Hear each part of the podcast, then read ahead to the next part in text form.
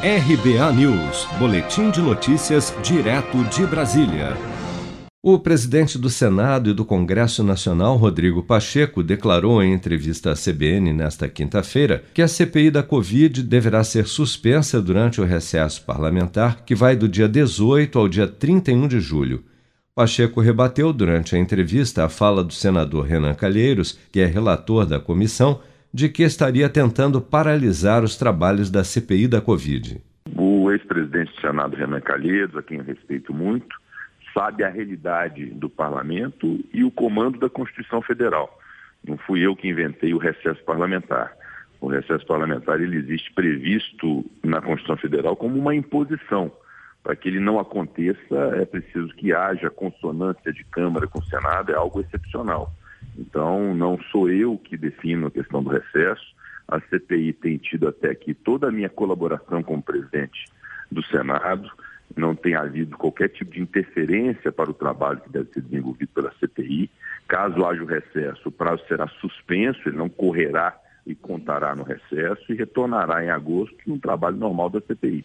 Portanto, não foi feliz a fala do relator Renan Calheiros. A única possibilidade de não haver o recesso parlamentar no Congresso, de acordo com a Constituição, é se a LDO, Lei de Diretrizes Orçamentárias, que define o orçamento do governo para o ano que vem, não for aprovada até o próximo dia 17. Para o presidente do Senado, a votação da LDO é muito importante para o Brasil e por isso não gostaria que ela fosse atrasada apenas para que os trabalhos da CPI não sejam interrompidos.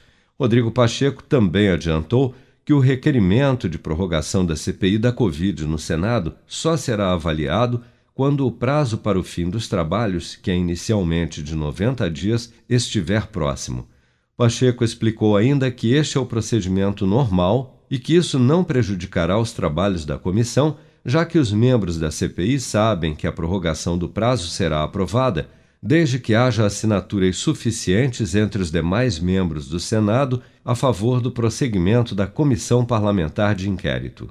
Se você quer começar a investir de um jeito fácil e sem riscos, faça uma poupança no Sicredi.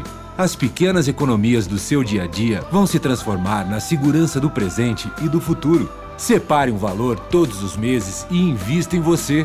Poupe com o Sicredi, pois gente que coopera cresce com produção de Bárbara Couto, de Brasília, Flávio Carpes.